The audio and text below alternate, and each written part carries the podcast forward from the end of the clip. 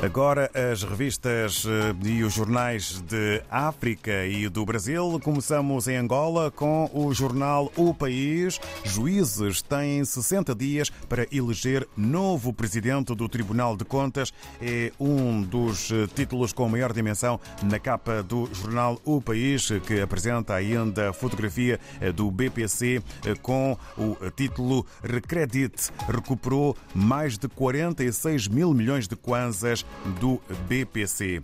Ainda destaque para o presidente da Eslovénia, que considera de positiva a cooperação com Angola na capa do jornal O País.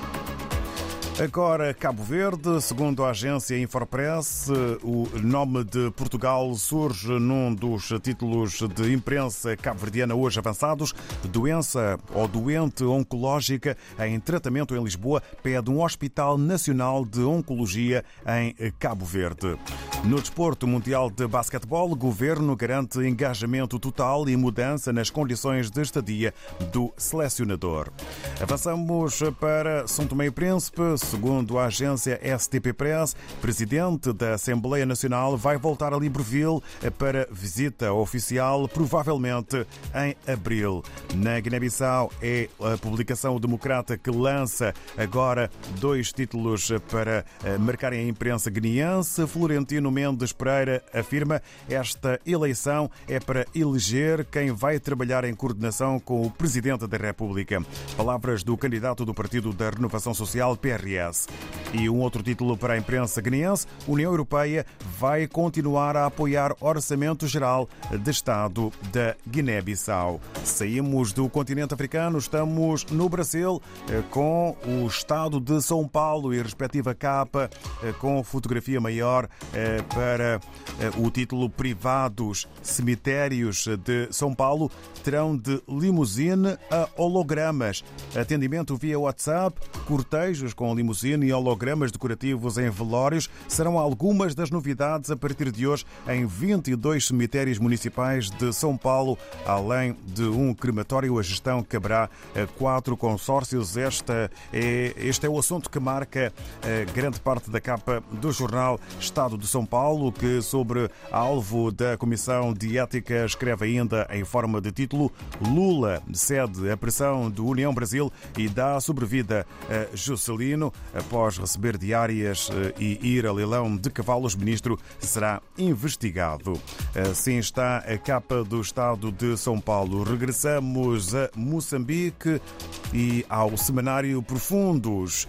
Vamos eh, saber o que podemos ler eh, com o seu editor. Ora viva, bom dia! O destaque vai para as catástrofes naturais. As chuvas intensas que afetaram as zonas sul e centro do país no período entre 7 e 27 de fevereiro, agravadas pela passagem do ciclone Fred, deixaram muitas infraestruturas parcial ou totalmente destruídas e outras ainda sitiadas. Algumas dessas infraestruturas fazem parte de 37 hospitais, dos quais uns ainda sitiados, forçando a paralisação de atividades.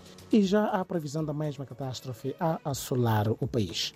Ainda no profundo, a Comissão Parlamentar de Inquérito repetiu as palavras de não haver qualquer evidência de um deputado traficante de drogas, mas a Assembleia da República apreciou o relator da comissão à porta fechada sem comunicação social. É um dos casos raros. Os jornalistas sabem que os deputados que estiveram a investigar o caso concluíram que não há evidência, mas não descartam a ideia de crimes de género na Zambésia, província central de Moçambique. Entretanto, o mais curioso é o fato de os parlamentares se fecharem à comunicação social. O que o povo não pode saber da discussão desse suposto envolvimento de um deputado é uma das perguntas nas mentes de moçambicanos. No país, ainda sobre a tabela salarial única, mais de 18 mil funcionários vão à aposentadoria na implementação da tabela. Dos 18.964 funcionários e agentes do Estado com 60 ou mais anos, 2.172 já foram despedidos e outros ainda por despedir. Do Amino Benjamin, a partir de Moçambique para o mundo. Bom dia.